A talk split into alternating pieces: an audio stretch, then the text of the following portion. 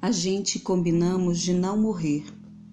Deve haver uma maneira de não morrer tão cedo e de viver uma vida menos cruel. Vivo implicando com as novelas de minha mãe.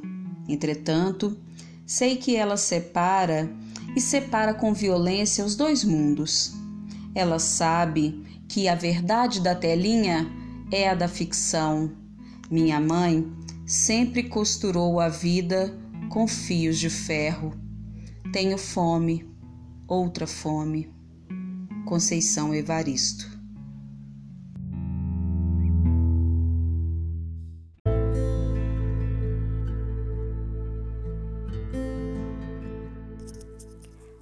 Ao analisarmos o artigo 5 da Constituição, nos deparamos com a seguinte premissa: todos são iguais perante a lei, sem distinção de qualquer natureza. O princípio da igualdade prevê que todos devem ser tratados de forma igual. Todos nascem e vivem com os mesmos direitos e obrigações. A noção da igualdade foi um dos pilares na qual se assentou a Revolução Francesa. No contexto revolucionário, era necessário criar mecanismos de igualdade para combater os antigos privilégios destinados a certos grupos sociais. Na conjuntura atual brasileira, o princípio de igualdade já está estabelecido como direito fundamental. Porém, na prática, nas relações sociais, esse direito tem sido negado, negligenciado a determinadas classes, gênero, faixas, faixa etária e raça. Somos realmente iguais perante a lei? Além do princípio de igualdade, percebemos que no artigo o primeiro direito citado é o direito à vida. Ao ser colocado no texto como o primeiro direito inviolável, houve uma intencionalidade. E qual foi essa intencionalidade? Para exercer todo e qualquer direito é necessário que haja vida. E o que é a vida? E o que é o direito à vida? O direito à vida é o direito de ficar vivo. É o direito de não ser morto. É o direito de ter condições dignas e mínimas de sobrevivência. É o direito da vida em sua plenitude. O direito à vida é o direito à saúde, à terra, ao alimento, à educação e ao trabalho. É o direito de respirar. É o direito de viver. Diante de, das disparidades e dos acirramentos sociais no Brasil, é necessário que, faça, que façamos o seguinte questionamento: Quem tem direito à vida nessa sociedade? Todos somos iguais? Os dados e estatísticas do mapa e Atlas da Violência revelam que nem todos têm tido os mesmos direitos e nem todos têm tido o direito à vida. Os dados apontam que há um recorte. A violência incide de forma cruel às juventudes, de maneira geral, e incide num grau alarmante às juventudes negras. Jovens negros do sexo masculino são assassinados sistematicamente e têm as suas vidas ceifadas e silenciadas pelo racismo. A cada 23 minutos, um jovem negro é assassinado no Brasil. Os números são alarmantes e são comparados a países em situação de guerra. O número de homicídios dos jovens negros aponta para uma situação de extermínio, de genocídio isso mesmo, genocídio. O termo genocídio não é uma construção atual. O conceito foi ampliado e ressignificado pela militância e pelas juventudes negras.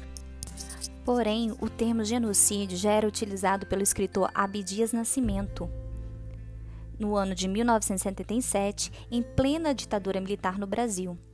Abdias se apresentou no segundo Festival de Arte e Cultura Negra em Lagos, na Nigéria, e denunciou o genocídio e a violência imposta aos negros durante e após a abolição.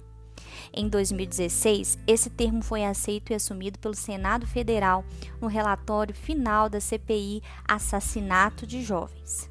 A análise dos dados mostra que a morte letal aos jovens negros não é causada apenas pela situação de vulnerabilidade social ela é atravessada pela questão da raça, do gênero e do racismo. A cor da pele tem sido determinante para que a violência, a negação da vida, incida de forma brutal na vida dos jovens negros. Outro recorte importante de ser abordado é a questão de gênero. Uma mulher é assassinada a cada duas horas. Os números demonstram que as jovens negras de 15 a 29 anos têm mais chances de serem assassinadas do que as jovens, que as jovens brancas da mesma faixa etária. No Atlas da Violência de 2020, apontou que a taxa de feminicídio em mulheres negras tem aumentado significativamente, enquanto a mortalidade de mulheres brancas tem sofrido redução. Entre os anos de 2008 e 2018, o homicídio de mulheres negras aumentou para 12,4% e baixou 11,7% entre as mulheres não negras.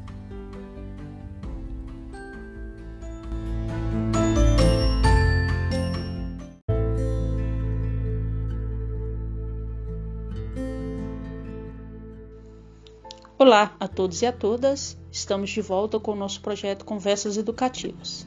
Nossa pauta hoje é o genocídio das juventudes negras no Brasil. Quando se fala de genocídio, trata-se de um conjunto de violência bastante complexo. Podemos dizer, são atos, são ações, são imposições, são práticas cotidianas que trazem intencionalmente, mesmo que estejam consciente ou inconsciente silenciamentos, extermínios, assassinato de membros de determinados grupos étnicos, religiosos, culturais ou raciais. Na história do Brasil, desde a colonização, que nós acompanhamos práticas nesse sentido. Podemos citar o genocídio da população indígena, que até hoje é vítima desses atos de violência, desses extermínios. A população negra, que continua a ser vítima dessa cultura genocida. E essas violências sobre os corpos negros hoje estão muito representados nas vidas das juventudes negras periféricas. Pessoal, isso não é mimimi. A cada 23 minutos, um jovem é assassinado no Brasil. As estatísticas nesse sentido elas são assustadoras. Dados do IBGE, da CPI do Senado, do Atlas da Violência, do Anuário da Segurança Pública, eles têm se aproximado em um dado. Estamos a exterminar as juventudes negras em todo canto do Brasil. Os dados demonstram que mais de 55% dos assassinatos, dos homicídios no Brasil são de jovens. E destes, 77% o IBGE de 2017. 80% anuário da Segurança Pública de 2020 são de jovens negros e mais de 93% desses jovens negros são do sexo masculino. Ou seja, o racismo no Brasil tem cor, tem idade, tem lugar. Na CPI sobre o genocídio de 2016, sobre o genocídio da juventude negra, chega a seguinte conclusão: o Estado brasileiro, direto ou indiretamente, ele provoca o genocídio da população jovem negra. Essa conclusão, ela reforça a reflexão que fazemos aqui no projeto Conversas Educativas o racismo estrutural, ele silencia, é violento e ele mata. E esse racismo, ele atravessa o cotidiano de todas as instituições brasileiras, da polícia à escola. As estatísticas mostram que tais juventudes elas são vítimas de milicianos, do tráfico de droga, da polícia, mas também da falta de políticas públicas, de políticas educacionais, de pedagogias escolares juvenis e também dos nossos silenciamentos. Olha para vocês verem, a mesma polícia que mata jovens negros é a mesma polícia que morre. Como assim? O Ministério da Justiça soltou um dado de 45% dos efetivos da polícia são de pessoas negras. E o Anuário da Segurança Pública de 2020, que traz os dados de 2019, acrescenta que 65,1% dos policiais que morrem em confronto são policiais negros. Ou seja, esses corpos negros policiais são os que estão colocados nessa batalha cotidiana, nessa violência, e são eles que têm morrido, em sua grande maioria. Os corpos brancos dessa instituição eles estão a ocupar cargos de altas patentes que nem sempre estão expostos a essas situações violentas, estúpidas e perversas. Tudo isso significa que nós não podemos nos silenciar diante do racismo estrutural. Que os dados, eles são mais que números, eles são vidas. São pessoas jovens, são famílias destruídas, são sonhos e projetos interrompidos. Com certeza, esse Brasil que mata, ele é mais pobre em diversidade, ele é mais pobre em cultura, ele terá menos profissionais, menos médicos, menos advogados, menos professores, menos policiais, menos padres, menos pastores, menos cabeleireiras, mecânicos e tantas outras profissões. E muito mais. É um Brasil mais pobre em saberes, em poesia, em literatura e em música. Será como que chega aos nossos ouvidos os gritos: parem de nos matar, parem de matar nossos filhos, esses são gritos das mães paulistas, das mães cariocas, que se encontram ao grito de tantas outras mães por esse Brasil afora. A mãe de Felipe dos Santos, de 18 anos, de Paulo Amaral, de 18 anos, do Brian, de 16 anos, da Ágata, de 11 anos, do João Vitor, de 14 anos, se une ao grito das mães das Marielles, dos Pedros Gonzalez, dos Anderson, das Cláudias, dos Vítors. Aí tem um encontro tanto das mães dos jovens negros como das mães dos jovens policiais. Claro que em sua maioria são esses jovens periféricos das comunidades, das vias favelas que estão a morrer. Bem, a esses gritos paternos e por vezes é, que vão se encontrar né, com a grande maioria dos gritos, que é das mães, jovens, movimentos negros, de mulheres, têm gritado: parem de nos matar, parem de matar nossos filhos, parem de matar nossas juventudes, cuidem das nossas crianças. Por que, que será que todos os dias no Brasil uma mãe tem que gritar, tem que pedir para que seu filho tenha direito de viver? Que um professor tenha que estar debatendo a importância do estudante negro negro estar no chão da escola, ter o direito à educação?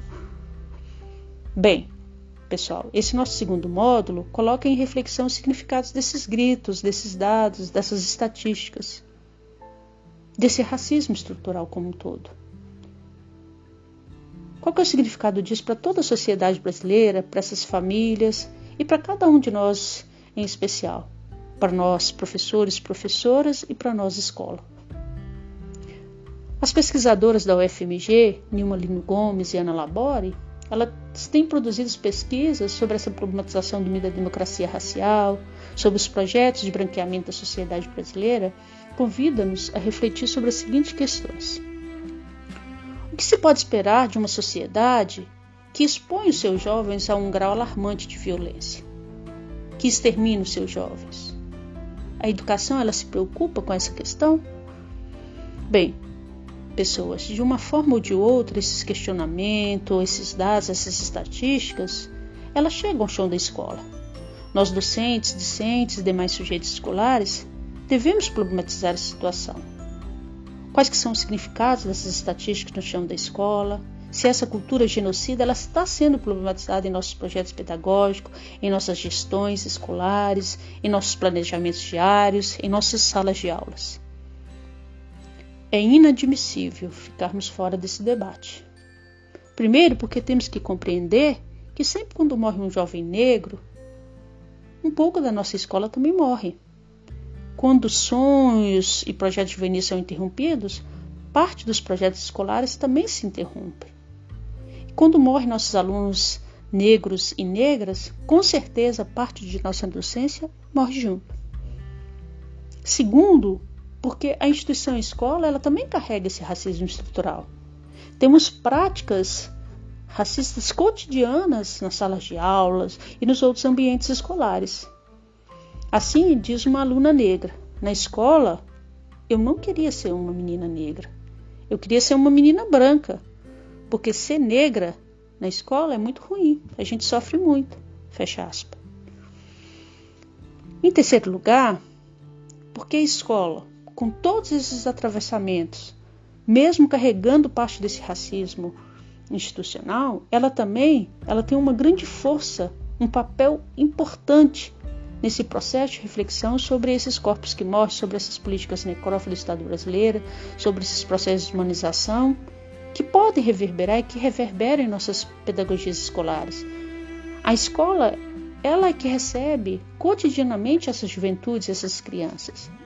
É na escola pública que elas estão ali com suas histórias, cotidianamente.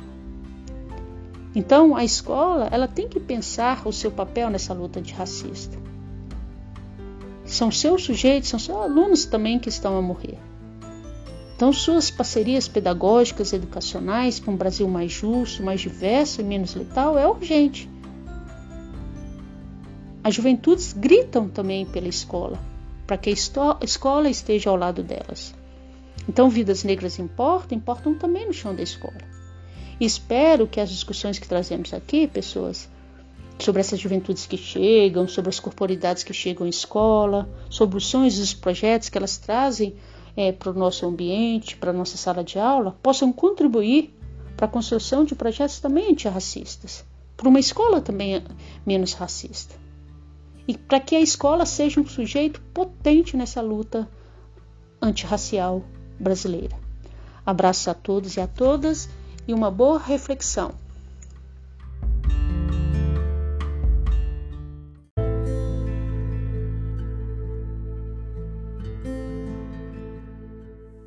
Bom, gente, aqui é o professor Marcos novamente e hoje, como a professora Sirlene já apresentou, a gente vai falar sobre os dados ligados à, erradicação das juventudes negras das nossas cidades, especialmente nas nossas periferias. E para fazer essa reflexão, é, eu vou trazer uma frase que talvez seja comum e você deva ter escutado várias vezes, que é a frase danada para mim.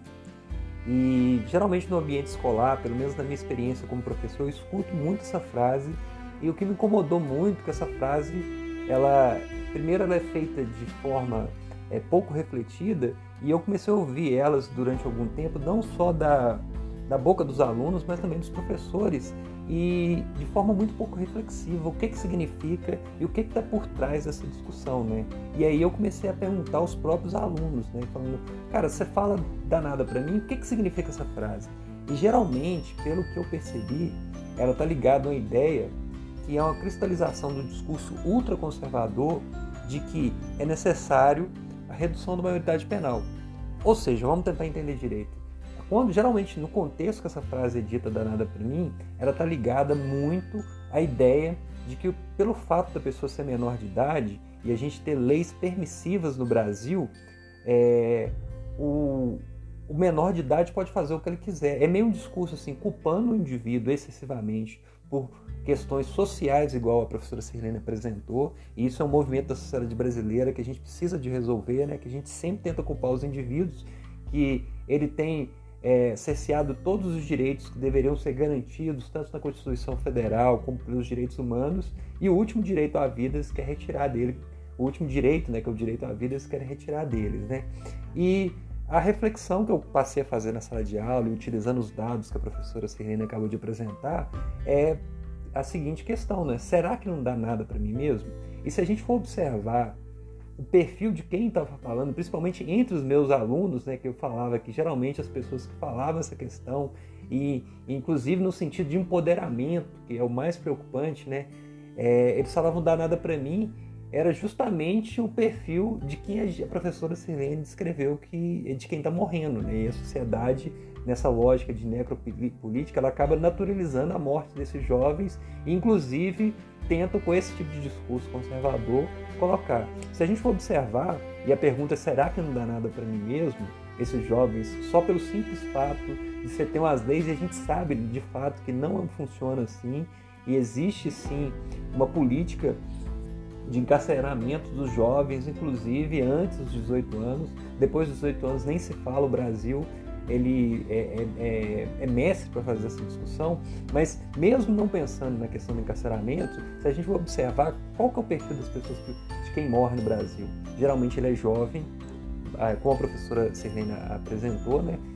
É, ele é um, são negros, são homens. E geralmente de famílias de baixa renda e de baixa escolaridade.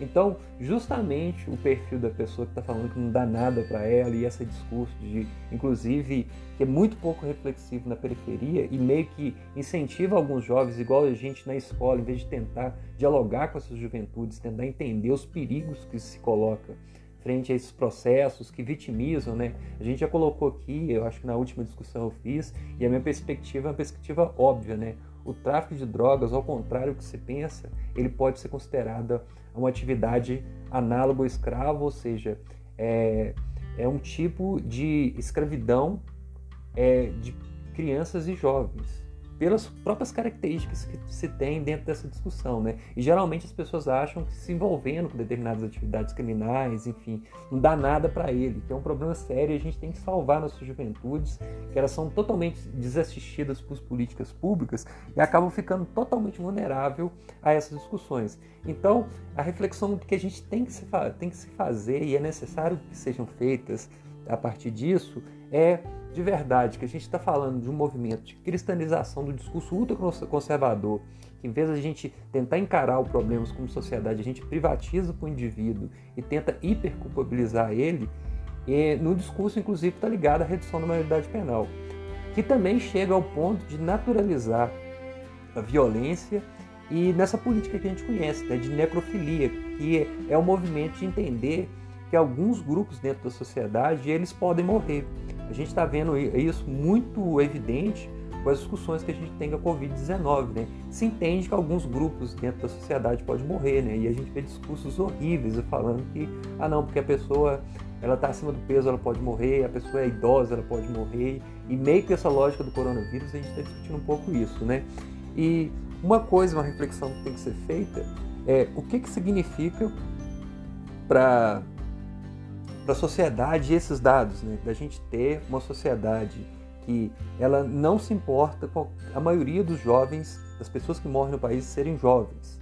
E a primeira reflexão que tem que se fazer é que se está quebrando o ciclo natural da vida, né? Porque o processo da vida natural em qualquer é, sociedade que funcione é que é, os filhos enterrem os pais. E isso é muito triste, né? Para a sociedade isso é um peso muito grande, porque a gente está assassinando o quê? Futuros médicos, futuros advogados, é, futuros professores, pessoas que iam fazer a diferença dentro da sociedade. A gente está assassinando esse futuro do Brasil. E em vez de dar as condições para trabalhar, não, a gente naturaliza que determinados segmentos da juventude que não tiveram determinados acessos, eles ainda possam ser mortos, né? Que é uma questão que a gente está falando da erradicação das juventudes negras. E um outro significado que eu acho que é o mais profundo, que a gente, quando a gente fala de dados, a gente está falando de famílias.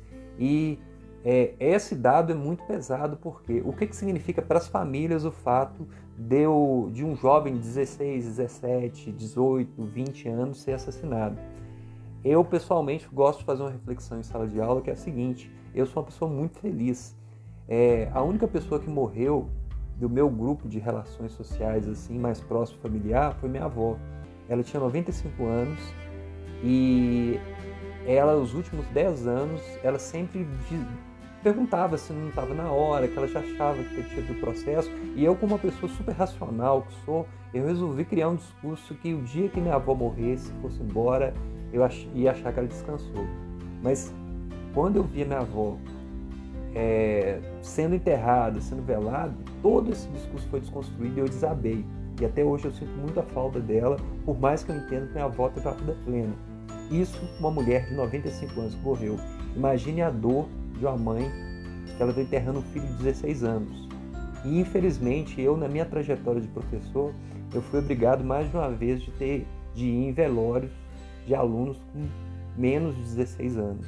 E eu percebi toda essa, voz, essa, essa dor dessas mães e como a gente não se organiza dentro da sociedade brasileira para que isso não aconteça novamente, né? Que eu, eu via nessas mães uma culpa muito grande de o que, que ela fez de errado, o que, que aconteceu, e a gente vê dramas cotidianos nas escolas e é necessário nos organizar para que não sofra. Eu, pessoalmente, estou cansado disso e não queria novamente, eu quero ir na formatura é, da faculdade, do curso técnico, enfim, e não quero ir mais nos velórios dos meus alunos. Por isso que a gente tem que se organizar como sociedade, a comunidade escolar, refletir no que, que a gente pode fazer para não reproduzir discursos cristalizados igual esse não dá nada para mim, e mais que isso, né, a gente tentar é, ter outras lógicas de políticas que diminuam a vulnerabilidade desses jovens e que permita que daqui a alguns anos a gente não, tá, não esteja mais refletindo sobre dados tão tristes como esse apresentado pelo Atos de Violência. De forma geral, o que eu tinha a apresentar, e com muito pesar, né, são dados pesados.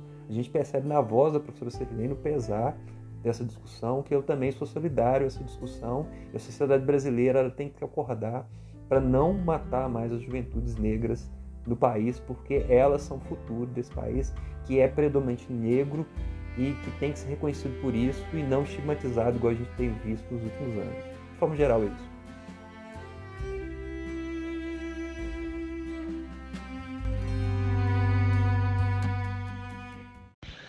Oi, meu nome é Ana Clara, sou aluna do ensino médio e hoje eu vim falar sobre discriminação racial nas escolas. O primeiro passo para combater o racismo nas escolas é falar sobre ele. Não ocultar esse assunto é algo essencial. Dar voz a quem quer falar, não silenciar. As pessoas pretas são geneticamente capacitadas como qualquer outra pessoa branca. Precisamos de educadores que reconheçam que o racismo acontece, que sente com uma criança negra e o incentive a reconhecer a sua história, suas origens, que abra um livro e mostre que a história do povo negro não foi só escravidão, teve revolução. Precisamos de pessoas que falem abertamente em uma sala de aula cheia de crianças que não existe cabelo ruim, que um cabelo crespo é originalmente lindo, que a cor da pele de alguém não deve interferir na vida dela. Precisamos de professores negros que sintam orgulho disso, para que seus alunos se esperem nele. O racismo está presente, não só nas escolas, nas ruas, nos estabelecimentos. Eu uso meu espaço hoje para dizer que chega. Não podemos nos calar. Ninguém nasceu racista, as pessoas aprenderam a ser. E da mesma forma que aprenderam a ser, eu espero do fundo do meu coração que aprendam a combater o racismo.